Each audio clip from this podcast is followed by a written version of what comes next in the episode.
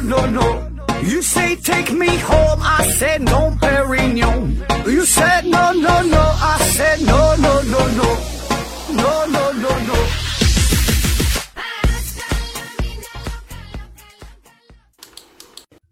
拼命探索，不计后果。欢迎您收听《思考盒子》，继续不懂就别瞎说系列。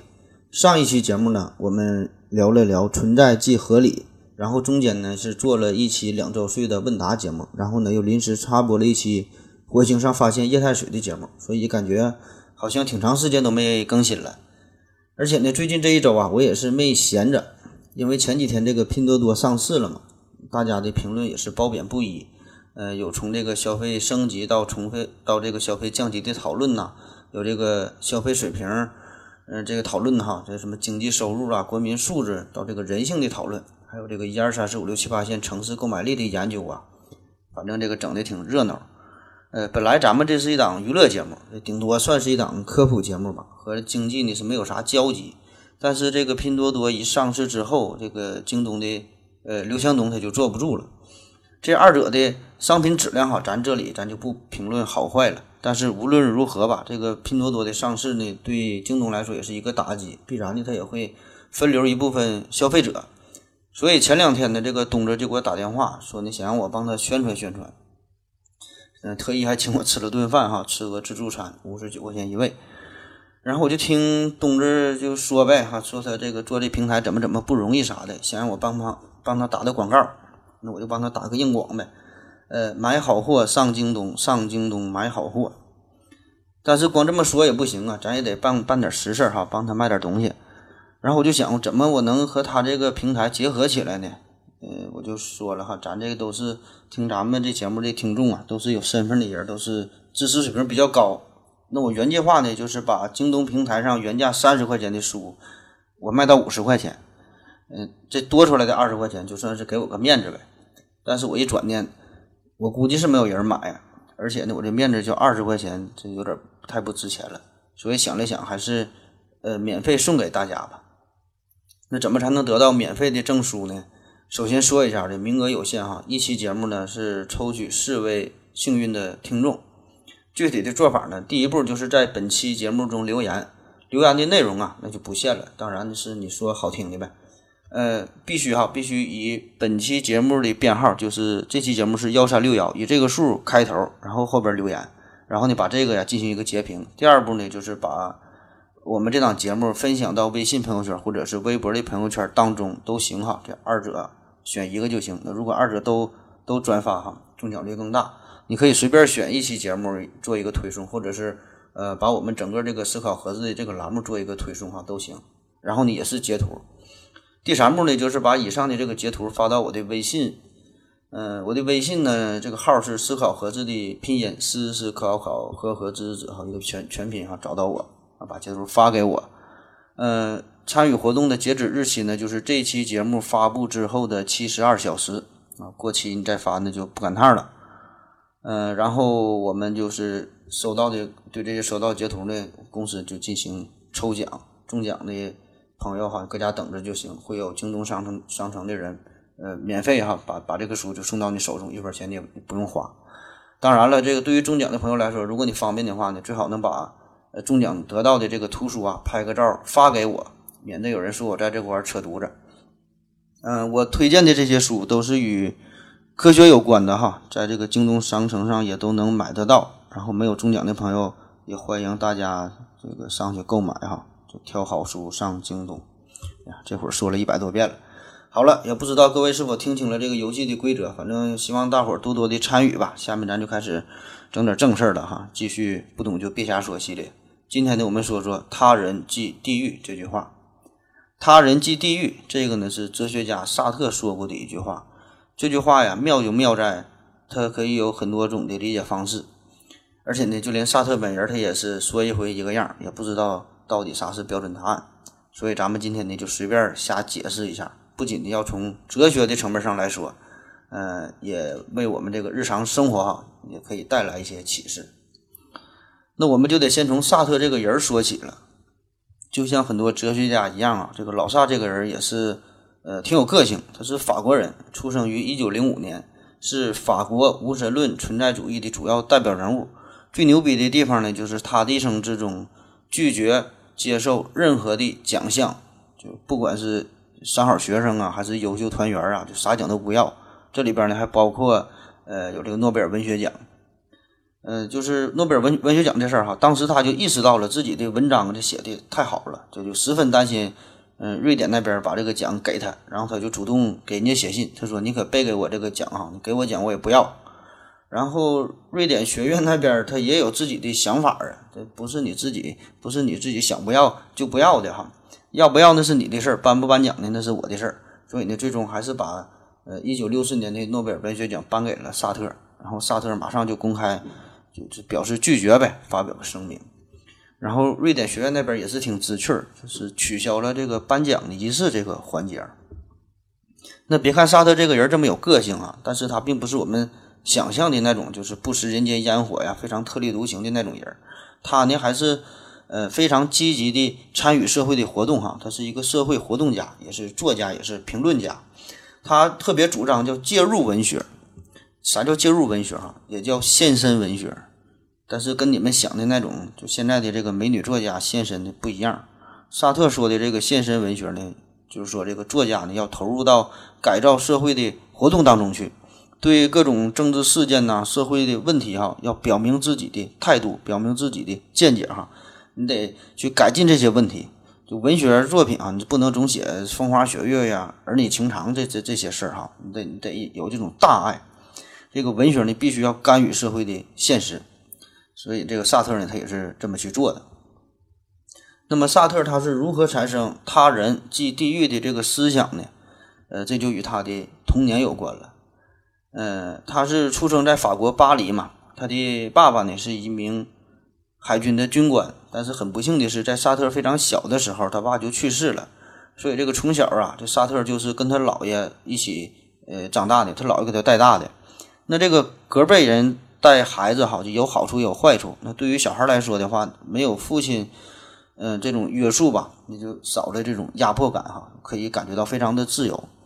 另一方面呢，就是长期的寄人篱下，没有父亲的支撑，呃，又有一种这个无依无靠的感觉，所以就这两种感觉就交织在一起。后来在萨特十一岁的时候，他母亲改嫁了，然后呢，他也跟着转学了。呃，这一连串事件交织在一起吧，就是让他的性格变得极为的内向。就不爱跟别人交流，自己待着没事就是看书，看看文学书啊、哲学书啊等等。之后呢，他还经历了第二次世界大战的洗礼，所以啊，这种战争就是让他更加深刻的来思考人与人之间的关系。呃，慢慢的呢也就产生了这种“他人即地狱”的思想。那“他人即地狱”这句话呀，这是出自于沙特的一部作品，叫做《禁闭》，也有翻译成《密室》的哈，这是一个剧本儿。呃，大概讲的啥事儿哈？就是在地狱当中，主人公呢是有三个，一男两女。这个男的叫加萨尔，是一个逃兵，是个胆小鬼，然后还总想证明自己很勇敢。呃，女的一个女的呢叫做艾斯戴尔，她呢是个色情狂，嗯，是因为发生了婚外恋哈，生下了私生女儿，然后把这个婴儿呢给淹死了，这是个色情狂。另外一个女的呢叫做伊内斯哈，这个是一个同性恋。这同性恋，他生前是因为看中了他的嫂子，完把他哥给杀了。你看这这这几个人啊，这外国人这个人名不好记，咱就用呃胆小鬼、色情狂、同性恋来代替他们的名字。然后这三个人就被关进了地狱的密室当中。呃，剧本设定了这么一个情境：首先呢，这个密室你是跑不出去的。然后呢，这个呃密室里边是没有镜子，没有镜子，这就是一个寓意呗，就是你无法看清自己。同时呢，这个密室里呢是一直亮着灯，嗯，所以你这个一举一动啊都会被别人看到，你没法呢隐藏自己的行动。然后故事就是展开。那当这这三个人啊刚刚进入到密室当中的时候，就大家都保持着警戒的态度，就不想让别人了解自己真实的情况，因为这仨人你看都不是什么好人。所以这胆小鬼呢，就是想让别人觉得自己是一个英雄。而这个色情狂呢，是想要表现出很贞洁的样子，就恨不得听到黄色笑话都会脸红那种。然后这个同性恋呢，当然是不想让别人知道自己是同性恋了，那就这样。但是你这三个人的本性哈，这么憋着憋着也憋不住啊。嗯，这个大家呢就想三个人就想证明自己。嗯，然后在这个地狱里吧，这还有一个重点就是，实际上这三个人不已经死了吗？那你在地狱里边，你死了之后就没法采取任何的行动，所以这个时候呢，就人的目光来认识自己，来证明自己。那咱就说这个胆小鬼，他呢是只能依靠得到别人的认可与肯定，他才能觉得自己是一个英雄，这不是胆小鬼。所以他的做法就是只能希望通过找到那个女同性恋的眼神的认可，来得到自我的解脱。就是想让想用各种办法说服这个女同性恋哈，就求求你表扬我，就给我一个赞美的目光哈，给我点个赞。然后这个女色情狂也是同样的道理嘛，她作为一个色情狂来说，她怎么才能成功哈？怎么才能证明自己？那只有通过征服男人才能表现出自己的魅力，才能证明自己存在的价值。所以呢，在这个密室当中，这个唯一的男士就是这个胆小鬼，就成了他的救命稻草。然后最后这个女同性恋呢，她是比较复杂。一方面呢，他把这个女色情狂当做自己的猎物，这是同性恋呢哈，他喜欢女的，那，所以呢，他只有征服了这个女色情狂，他才能证明自己的魅力。然后另一方面，这个胆小鬼不是想追求她吗？呃，然后呢，他又拒绝这个胆小鬼哈，就不让这个胆小鬼呢获得安宁，就是不认可他。所以呢，是这三个人在一起就是互相的追逐，又互相的依存哈，谁也离不开谁。所以你看这三个人哈，已经不是简单的三角恋的关系了。那他们为了实现自己的这种自私卑劣的欲望哈，就是互相的折磨。他们在实现自己的自由的这个过程当中当中哈，也是妨碍了别人的自由。所以说哈，他人即地狱。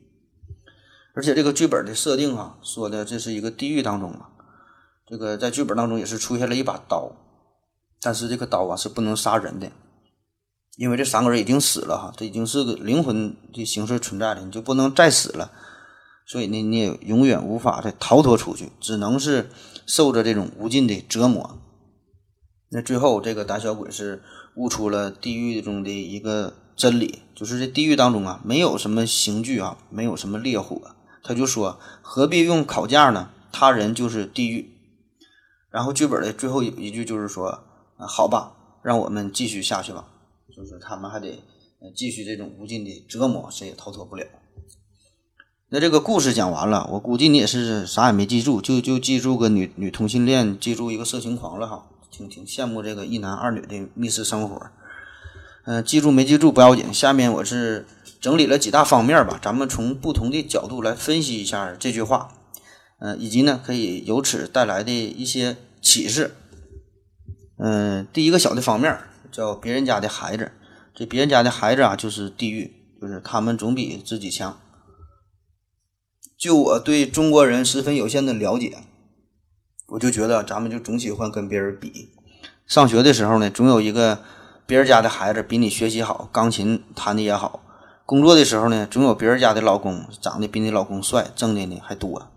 那上升到国家层面也是，经常咱在新闻当中就能听说什么什么东西有世界第一了，什么水泥产量世界第一，汽车产量世界第一，手机产量世界第一，互联网用户世界第一。我就觉得吧，哈，这有时候这个很多的这个世界第一其实挺搞笑的，挺无聊的哈。你虽然是第一，但是没有什么实际意义。心理学上不说嘛，你越缺什么，你越爱说什么，越爱表现什么。那咱们中国人这个人口这么多哈，这基数人口基数搁这摆着呢，再加上这些年来的人口红利，所以很多产业自然你就是世界第一了。你这玩意儿没有什么实际意义哈，没啥值得骄傲的。而且作为咱们普通老百姓来说，你你你第一第二的哈，跟咱没有啥太大关系啊。你第一百第第一万跟咱有有鸡毛关系？你就这个中国足球哈，看它世界排名都都这样了，它还是有人喜欢看。所以咱老百姓的追求其实很简单，就是安居乐业、吃饱穿暖就行的。你天天第一第一的，反正我是没觉得有什么自豪感，反而呢是很很反感呐。这扯的有点远了哈，咱就说这个他人就地狱嘛，也是这回事儿。就是你总得比较，你总比较，总拿自己家孩子跟别人家孩子比，那自己家孩子没有别人家孩子考得好，然后就挨打了。嗯，你这个自己家媳妇儿总跟别人比哈，最后呢跟着这个开法拉利的老头又跑了。那你这么比就没完哈，比来比去，他人呢就变成了地狱。好了，咱们休息一会儿。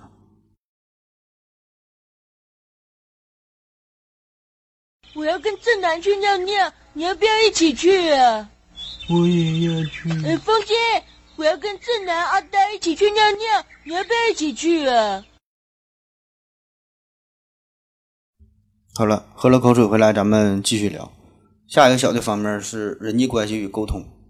那如果你不能对待他人，那么他人就变成了你的地狱。现在呀，这人与人之间的关系十分的复杂，朋友之间呐，同事之间呐，在网络上啊，这人与人之间各种冲突啊，各种扭曲的关系啊。呃，一些过度的评价、干涉呀，这个父母对孩子的、老师对学生的、长辈对晚辈的，什么文化的冲突、观念的冲突，哈，就人与人之间这个关系太复杂了，就不再是原来那么单纯了。大家呢都是戴着面具出来活动的，就是一方面你想看清别人，但是别人嗯不让你看清，同时呢你又不想别人看清你自己，但是别人还要非要看清你，所以这样呢就产生了矛盾，这大家呀都是彼此的地狱。现在很多人就都有社交恐惧症嘛，就是别说你让他在公共场合讲话了，就是目光与别人接触上，马上呢都会躲开。那在人多的地方哈，不好意思吃东西，人多的时候就尿尿也尿不出来，这这种情况哈不是少数。别看一个个在网上都是生龙活虎的哈，敢说敢笑的，开点那个玩笑，讲点黄色笑话都挺厉害。那一回到现实世界，大气儿都不敢出。就卖买菜的时候，被这个卖菜的多收了五毛钱，他也不敢要，还得自己安慰自己说这卖菜的也不容易哈，就算送给他了。然后最害怕的就是接电话的事儿，电话铃一响，就脑脑瓜子都疼。你看发微信叭叭叭说的也挺厉害，聊一个小时都行，但一打电话哈，三分钟就没词儿了。那么与他人交往这种就带来的这种严重的不适感，也会让我们觉得他人就是地狱。咱们现在生活这个社会都叫网络社会嘛，但是很奇怪的一点就是，网络表面上呢是把大家联系的越来越紧，但是实际上呢，大家离得却是越来越远。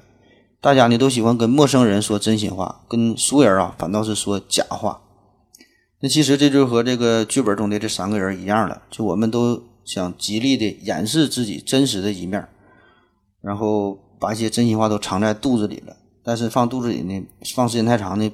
就感觉憋得慌，那有些话呢不说出来哈，那憋的是相当难受。那怎么办呢？那就想到了，那还还得沟通啊。所以呢，这又带来了下一方面的问题，就是这个沟通和表达。其实沟通这事儿哈，这个绝对是一个技术活。那最主要的呢有三个步骤。第一步呢，就是把你想表达的这个观点呢进行编码，就组织成一句话。第二步呢，就把这句话传递出去。第三步呢，就是听到这句话的人呢，进行解码，理解你说话的意思。听着挺高端的哈，其实就是我们平时就是这么这么做的哈，只是你自己没注意。说的通俗点呢，这就是咱们唠嗑呗。但是唠嗑归唠嗑，就是上述这三个过程，任何一个环节出现问题，都会影响人与人之间的沟通。我就说个最简单的例子，就比如说咱们这个思考盒子的微信群。嗯，在咱这个群里边，经常就朋友咱们就聊天嘛。那么在这个微信上的聊天，我就感觉经常就会产生误会，产生矛盾。因为这种文字的表达呀，它是缺少语气的。就虽然我们可以用一些标点符号啊，用一些这个表情符号，甚至发一些图片，但是很难像口语表达那样，就是富有呃感情色彩的一种变化。很多时候你也不知道他是开玩笑啊，还是认真的。而且打字的时候，我们经常还省略掉一些内容，就以为对方会理解，但实际上对方呢不知道你省略掉的嗯那个那一部分，所以这样呢就很容易造成误解。特别是在这个微信群里边的人一多，大伙儿一说话也不知道谁跟谁在聊天，也不知道呃有几个主题，那么这个时候就会产生误会，带来矛盾哈，甚至说的俩人就是吵起来了，骂起来了。那么这个时候，你看别人，他呢就是地狱。当然，以上这种情况说的这个对于他人即地狱的这个理解哈，就是有点过于肤浅。这个萨特哈，人家的这个思想显然是要比这个深邃的多。呃，他就说哈，他人即地狱这句话总是被别人误解，人们以为我想说的意思是我们与他人的关系时刻都是坏透了的，而且呢，这永远是难以沟通的关系。呃，然而这根本就不是我的本意。嗯，我们可以看到这个剧中。呃，密室的这个门呐，就是曾经打开过一次。然后呢，那个胆小鬼其实他是有机会出去的，只是呢，因为他执意就是偏要想从那个娘们的眼神当中得到肯定，通过他的审判来获得自由，来证明自己，来找到存在感，所以呢，他就失去了这个逃出去的机会，就因为他死了嘛，是吧？所以呢，他没法通过呃采取行动来呃证明自己，所以呢，只能是通过别人的眼神来证明自己啊。这个是剧中的事儿，但是我们现实当中、现实生活当中不一样啊，就我们可以通过自己的行动来证明自己。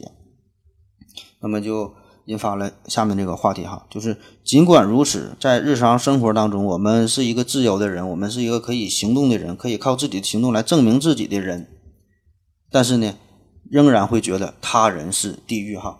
这个下一话题就是存在与自由。存在与自由啊，这个是哲学当中两个非常重要的话题。嗯，太大了哈，这太大的话题，咱们就简单说一说，就不往深了刨了。咱就介绍一下萨特的存在主义。嗯，他说呀，这个人是这样一个非常特殊的群体，就人首先是存在，然后才有意义的哈。这啥意思？咱们比较一下。比如说哈，你拿这个桌子来举例子，人类在创造桌子的时候，他想的是呢，我要创造一个可以放置物品的这么一个东西。就在头头脑当中哈，先想象了这么一个玩意儿，然后呢，他才制造出了桌子。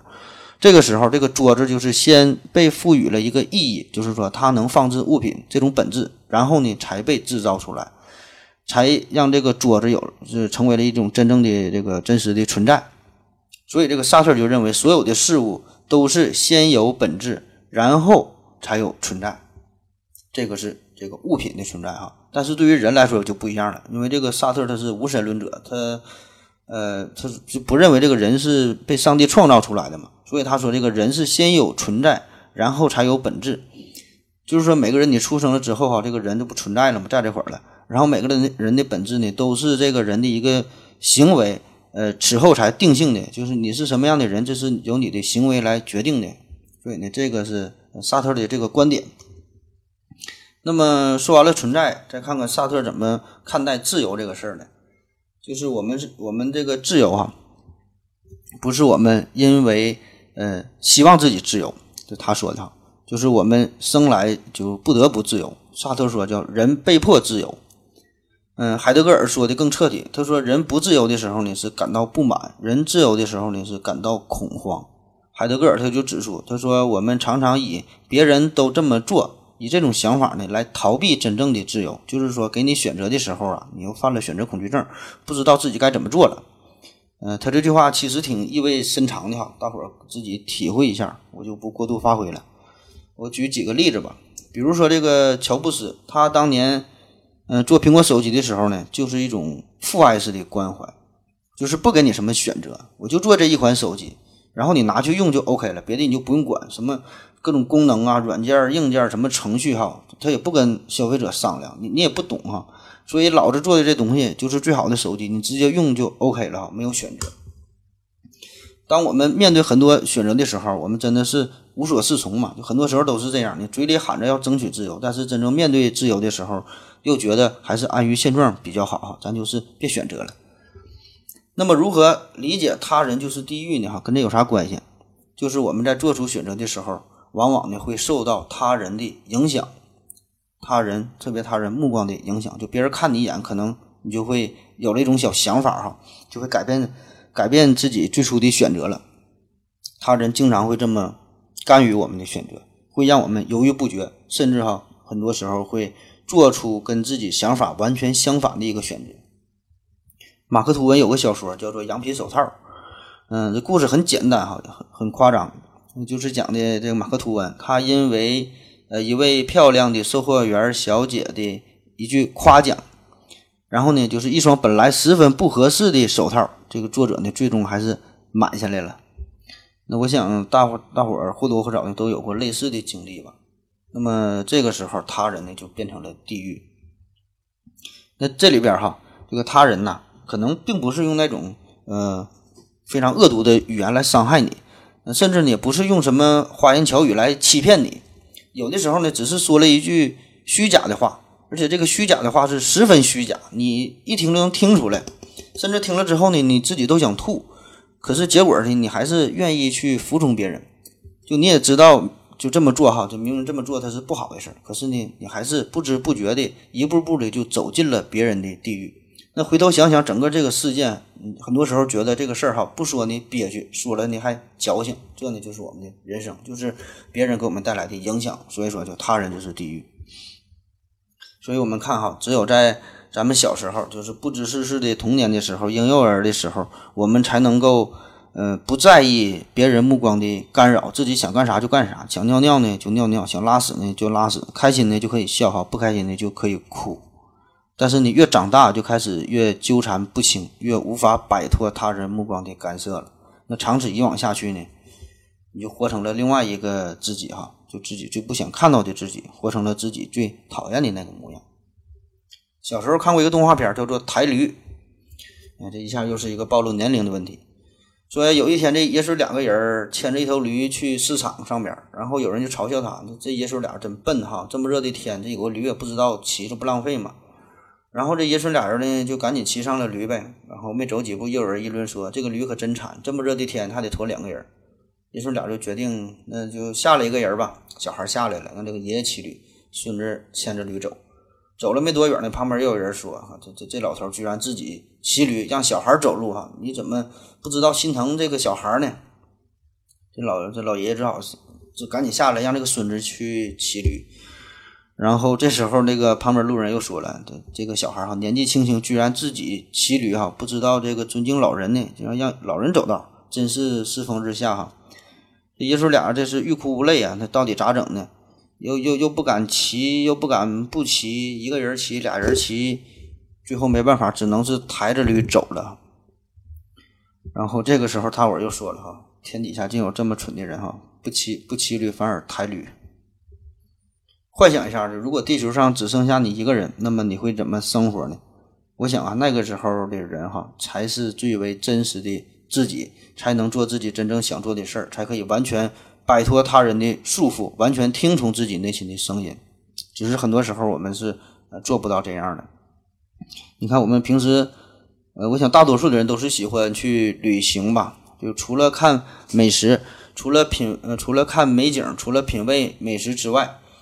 我想还有一个极为重要的原因就是自由啊，就是可以不用在意别人的眼光，就可以暂时离开自己的城市嘛，去一个完全陌生的地方。那么在这个地方就不必担心被别人认出来了，就可以暂时摘下你的面具哈。那么这个时候你的一举一动哈，就是可以发自内心的。那回忆一下你在公司里哈，是不是每天都是夹着尾巴做人，这个如履薄冰的？特别是。呃，害怕与同事啊、与领导的这种相遇相处。那如果是你想坐电梯，看到领导正在等电梯，我想十个里头有八个人就转头就躲起来等下一班电梯，或者干脆就自己走下去啊，哪管十声二十声也无所谓。那如果是想去卫生间，那看到了领导在那会儿尿尿哈，那自己就憋着等着哈，也不敢去尿了。想想所有这些不愉快呀，这心里的这种排斥的感觉，都是他人给你带来的，就是在我们。追寻自由的道路上，总会呢遇到他人的阻碍。那也许就是他人的这种阻碍，人家并不是想刻意的去阻碍你、去干扰你，人家这些就别人也是按照自己的轨道在运行而已哈，人家也没想特意为难你、折磨你哈。但是结果呢，却是切切实实的给我们每个人就带来了伤害。那同理，你这些行为呢，也会对别人带来伤害哈，你也是他人的地狱。那怎么办呢？哈，如果我们不能正确的对待呃这种自己与他人的关系，没法儿做出一个理性的判断，那么这个时候哈，他人就变成了地狱。那我们如何来解决？其实 还是调整好心态呗。就是他人的判断呢，嗯，固然很重要，但是只能作为一个参考，嗯，不能依赖哈，也不能是看作是一个最高的裁决，也不能说的。嗯，把自己的这个行为哈，完全按照他人的目标来做。就凡是以追求他人对自己赞美的人哈作为目标的人，那么这个时候呢，他必定会陷入一个精神的困苦当中。所以你看我做节目哈，就你爱听不听，你爱评论不评论，爱转发不转发哈，爱打赏不打赏，节目的好坏哈也不是你夸出来的。当然了哈，咱打赏我还是挺喜欢的，微信发发红包也行。那咱越长大哈，就感觉这个时间。过得越来越快啊，因为这小时候嘛，咱所有的时间都是属于自己的，完全不用在意别人的感受哈，二十四小时都是自己愿意干什么干什么。但是你越长大之后，我们就嗯，不得不把自己的这个时间精力哈分配到别人身上，也是越来越难让自己真正过自己呃想度过的这个时间，就是时间都给别人了哈，感觉自己的时间就是变快了，变短了。好了，休息一会儿。我要跟正南去尿尿，你要不要一起去啊？我也要去。哎，风姐，我要跟正南、阿呆一起去尿尿，你要不要一起去啊？好了，尿了个尿回来，咱们继续聊下一个小的方面，呃，说存在。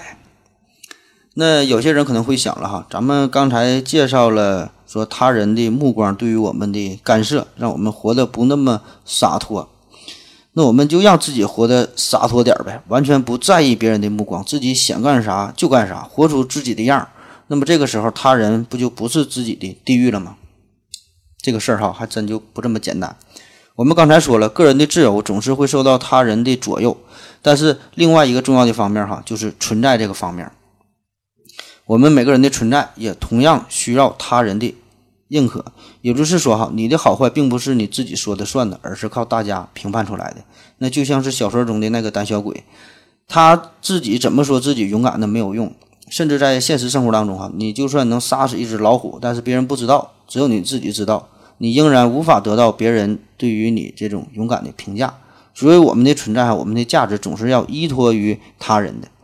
那我们现在总说嘛，要刷存在感啊，找存在感。那啥叫存在感呢？就是说不想被别人忽视呗。所以你的存在总是要依托于他人的注意。如果没有别人注意到你，那么你就会不开心哈。那么他人呢，就成了你的地狱。这你让我想起了一部小说，呃，也有同名的电影啊，就茨威格的。呃，叫一个陌生女人的来信，呃，大概呢讲的是一个小女孩喜欢一个作家，但是这个作家他是一个脸盲，呃，记性也不太好，呃，从小呢这个女孩就一直在追求这个作家，长大之后呢也是找了几次机会和这个作家上床了，然后这作家完事儿他就忘了哈，他记性儿不好嘛，上完床就忘，只把这个女人当做一个风尘女子而已，再次上床的时候也没想起这个女人。呃，对于这部作品嘛，每个人可不同的理解。反正我觉得吧，那对于这个女孩来说，呃，这个小说中的这个作家啊，就是她的地狱。第一层呢是，首先这个作家呢是左右了女孩的一生，这个女孩是为了作家付出了许多哈，做了很多的改变。第二层面呢，就是这个作家他始终没能认出和他上床的就是曾经的邻邻居家的这个小姑娘嘛，那么这就让这个小这个小小女孩哈很没有存在感。就觉得自己活得很失败呀，嗯，但是我有我有我有一个不太明白的地方，就是是不是这个茨威格他想表达的是，其实这个男主人公这个作家对于这个女孩的爱才是一种真爱呀？就是他每次遇到这个姑娘的时候，虽然他觉得这个女孩是一个陌生人，但是总能对她有一些好感哈，总想和她上床，冥冥中呢，他总有一种吸引力，可能这个才是爱情的最高境界。这这不知道对不对哈？我这自己瞎说的，你就当真的听。所以你看这个萨特呢，他就是并不在意别人的对他的奖励啊，什么荣誉哈，各种各种奖他都不要，因为他自己的价值并不想依托于他人的评价。就老子文章写的就是好，老子这种思想就是深邃，就是牛逼哈！你们颁不颁奖我我都厉害哈，我才不需要你的肯定呢。就人们呐，总会。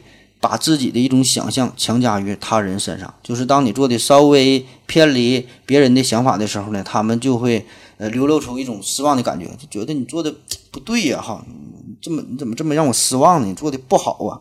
就像前一阵有个有个照片就火了嘛，就是黑豹乐队的摇滚老炮儿哈，摇滚老炮儿居然也是端起了保温杯。那么这个时候呢，大家就是无限的唏嘘，无限的感慨啊，就感觉。怎么着失望呢？曾经的摇滚人怎么会这样呢？其实啊，无论你做什么，都会有人发出负面的非议。但是呢，这个并不是你选择的错误。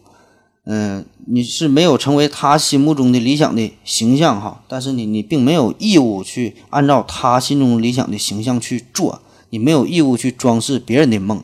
也许在他的眼中你是堕落的，但是呢，这对于你来说呢，是你最希望的生活。那除了之前我们说的这种流言蜚语的这种打击啊，还有一种更狠的，叫做甜言蜜语。嗯，也就是我们常常说的捧杀哈。这个事儿对于新人来说一定要注意，就是一些新人到了一个新的集体当中哈，一定得呃提防一些老油条，他们经常就会捧杀人哈，就是夸你怎么怎么厉害，怎么怎么能干哈，说能者多劳，然后以后有啥事儿呢都找你。呃，给你扣上了一个万能选手的大帽子哈，就看似挺光鲜的，实则呢，你就是多干活，而且呢是费力不讨好，最后是真是万一出了什么差错，这都是你的责任。然后到月底发工资的时候呢，你也不比别人多一毛钱啊。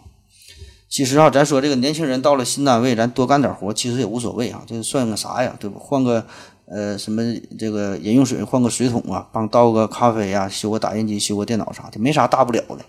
但是在职场上，就那种反复嘟囔着“能者多劳”哈，这种人哈，一定不是什么好人。对这种人呢，你就远点哈。咱来这上班就是赚钱的，咱也不想当劳模。所以啊，这个时候就提示大家，你一定得认清自己，一定要认清楚自己，不要走进了别人的地狱，不要被别人捧杀哈，不要特别在意别人的评价。他说你好，你不一定好；他说你不好，你也不一定不好哈。自己好不好，自己心里没个逼数嘛。所以哈，就我的节目也是，很多时候别人给我留言，就这口音不好啊，吐字不清啊，怎么怎么不好哈。也有人说我这这个是天籁般的声音，天籁天才般的制作团队，就是天使般的节目哈。你爱咋说咋说呗。我我就很欣赏这徐悲鸿的座右铭，叫人活着嘛，你就是独持偏见，一意孤行哈，爱咋地咋地。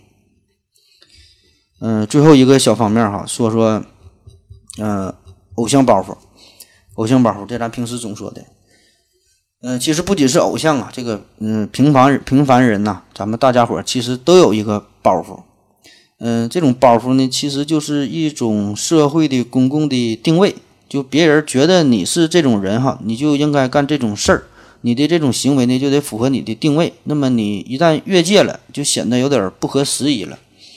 呃，咱就不说明星吧，就比如说，呃，一个大美女哈，那有的女生长得挺漂亮的，然后你平时也是很有教养，那么这种人。他给自己的包袱可能就觉得我不能站在街边吃臭豆腐哈，否则就会影响自己的形象。那就比如说我吧，我我作为这个世界知名的超一流的科普主播，那我要是吃毛豆花生米的时候，对吧？我就不能用手抓了，我就得拿着刀叉吃毛豆了哈，我得保持我的形象嘛。那现在有很多自媒体的平台哈，呃，就比如说微博吧，那。很多长相出众的女生开通微博也有不少的粉丝儿，每天就是发自拍呗，再整几句酸不溜丢的词儿，拉拢粉丝儿，就想给自己打造成一个文艺女神的范儿。嗯，但是看似挺光鲜、挺耀眼哈，这个背后谁痛苦、谁难受，谁自己知道啊。那么这种假装的生活，保证是挺辛苦的哈，就是你一直搁这儿端着架子，所以这个时候就别人就是你的地狱了。有个事儿哈，就二零一五年的时候，澳洲有个网红，他是有五十多万个粉丝儿，最后呢，他是毅然决然的宣布退出网红界，卸载了各种的呃社交软件，也删掉了平台上呃两千多张的照片。他自己解释就说呀，他说你们不知道这种表面光鲜、表面光鲜照片下面的艰辛啊，这样的压力已经快把我逼疯了。那要说这个偶像包袱这事儿哈，本身不是什么坏事儿。因为对于明星来说，你是公众人物，那么你的一言一行都会造成比别人更大的大几十倍、几万倍的影响。特别是对于青少年来说，哈，你有一个很大的示范作用，所以你得慎言慎行，起码呢别成为了一个负面的教材。那对于我们普通人来说呢，不管你是成功人士也好啊，什么领导也好，什么经理哈，或者是圈内小有名气的人，哪怕你就是一个家长，你多少你也得有点包袱哈，就爹是爹的样，娘是娘的样，你得把自己的位置得摆正了。呃，多少你得装着点儿啊。那么，我觉得这个就是偶像包袱非常积极的一面。但是，如果你不能很好的把握住这个尺度，那无论是过了还是不及，那么这个时候他人呢就会变成你的地狱哈。就先说第一种，比如说偶像包袱太重。那么，偶像包袱太重哈，对于这些人，就一些明星嘛，就为了打造一些非常完美的形象嘛，呃，所以呢，就会对自己真实的一面进行阉割。那这个好理解哈，咱们看电视什么真人秀娱乐节目，很多明星都很装哈，装的很过分，男的女的都有。那这些人就觉得自己长得漂亮呗，或者是为了塑造一个自己在荧幕上的什么什么形象，就很难放得开。那么结果就是给人一种很假呀、高高在上的感觉，慢慢就脱离了大众，产生了距离，大伙儿就不喜欢你了呗，就影响了你的事业发展。你本来观众是上帝，最后呢，你没整明白这个关系，观众呢就成为了你的地狱哈。那么大伙儿不喜不喜欢你了之后呢，开始讨厌你，你也成了观众的地狱哈，这样就恶性循环下去了。那第二种情况呢，就是丝毫没有偶像包袱。其实呢，这个也不是什么好事儿哈。就是有人觉得这叫接地接地气儿哈，其实这和接地气儿是两个事儿。嗯，有个词儿嘛，叫在其位，呃，谋其政，就是你干啥的哈，你就得像干啥的样儿。那你一个大学教授，你光着膀子，戴个金链，戴金链子上，手上再盘个串儿哈，那你不叫接地气儿哈，那你是冒傻气儿的。嗯。当然了，如果你要是真的达到了一定超高的高度哈，超神的高度，你也不必在意这些细节了哈，愿意咋地就咋地吧。比如说沙特就是，他有两大爱好，一个是喝咖啡，一个是抽烟。嗯，抽烟是那种大烟斗。然后他最喜欢的去的地方呢，就是咖啡馆啊，在咖啡馆里抽烟哈，人多热闹，他就喜欢这种感觉哈，也不知道他是怎么进行哲学上的思考的。然后等他出门以后呢，他仍然是这么做，在咖啡馆里一待待一天，穿的也很朴素，没有什么架子，搁那会儿一边抽烟一边喝喝咖啡啊。据说呢，有一个他的粉丝哈，一个呃他的读者也非常喜欢他呢，就去这个咖啡馆等着他，死死的盯着他，就觉得他是一个偶像啊，非常崇拜他。看了之后非常失望哈，就说原来沙特也有抠鼻孔的不雅习惯。沙特说这算啥呀？我一会儿还抠脚呢，你闻闻不？后边是我编的哈，啊，对了，最后还有一个话题叫做人物人的这个物化呀，这个稍微说一下吧，这个也算是一一种哲学上的思想吧。那么啥叫人的物化呢？就是说把人当做物了呗。人们习惯于在处理人际关系当中啊，把对方当做一个物来看待，同时呢又极力想避免把自己，呃，避免自己被别人当做物来看待哈，这个就是一个矛盾。就人和物啊，最大的一个共同点就是人是活的，它是不断变化的。但是很多人呢，常常忽略了忽略了这个问题，就总喜欢用刻舟求剑的方式来看待别人，就把别人看作成一个死的。比如说这个青年男女这俩人热恋呢，热恋的时候呢，经常就会说一些海誓山盟呗，“山无棱，天地合，乃敢与君绝”哈。那我觉得吧，这句话起码有百分之五十应该是。呃，感情的真挚流露哈，是发自肺腑的真心话。那另外百分之五十可能是想哄女生上床哈，就是你不并不能因为这个男的后来找小三了，或者是出家当和尚了，就否定他在热恋当中说的这个誓言。就是他当时这个感情应该是真的，他是后来变了。再比如说这个罗永浩和他的锤子手机，这个我也不是给他打广告哈，也不是想黑他哈，咱就就事说事儿。就他刚卖这个手机的时候，不也天天高喊着各种情怀吗？当然，你也可以说这个就是一种伤人无耻的表演啊，怎么理解都行啊，我也不想给他洗白。反正我个人的感觉就是，他刚开始卖手机那段说的这个情怀吧，应该还是挺真的，就是有他真心的一面。那至于后来什么降价啊，再到什么 TNT 啊这种脑残的东西，那就后话了哈。这就跟那个热恋一样哈，因为人是会变的嘛，没有办法，他。呃，在你一定的情况的时候呢，你就会产生一定的想法，有一定的表达。那么情况不同了，你的想法自然也也也就变了哈。所以你千万别把人给物化，别给他固定下来。这人是活的，你会变哈。所以感情它也是测不准的。所以咱有个词儿叫盖棺定论嘛，就是一个人的是非功过哈，你先别说，等他死了以后呢，你再评论哈，才能说。这样呢，才是一个相对呃客观的科学的做法。就是人死了以后，你才给他物化了。呃，才可以啊。嗯，这呢也是这个沙特的这个禁闭这个剧本想要表达的一个思想嘛。因为咱之前给介绍了嘛，就这三个人是在地狱当中，他都是死人嘛，你死了就不能改变了，他的本质呢已经被锁定了，他们的生活不能发生改变，只能是在重复着自己。不是他们不知道悔改，是他们没法再悔改了，最终呢只能是永远的囚禁在地狱当中。所以，这给我们带来的启示就是，对于自己来说，可以去做出一些改变，努力呢，把自己从他人的支配当中解放出来。那反过来呢，呃，也要呢，试图去控制他人。在看待别人的时候呢，也要清醒的认识到，别人呢也是活的，他是会动的，他是在不断变化的。就不要简单粗暴的剥夺了他人的主体性和主观性。好了，以上就是今天的节目。嗯，大伙儿别忘了参与我们的抽奖活动。感谢您的收听谢谢大家再见。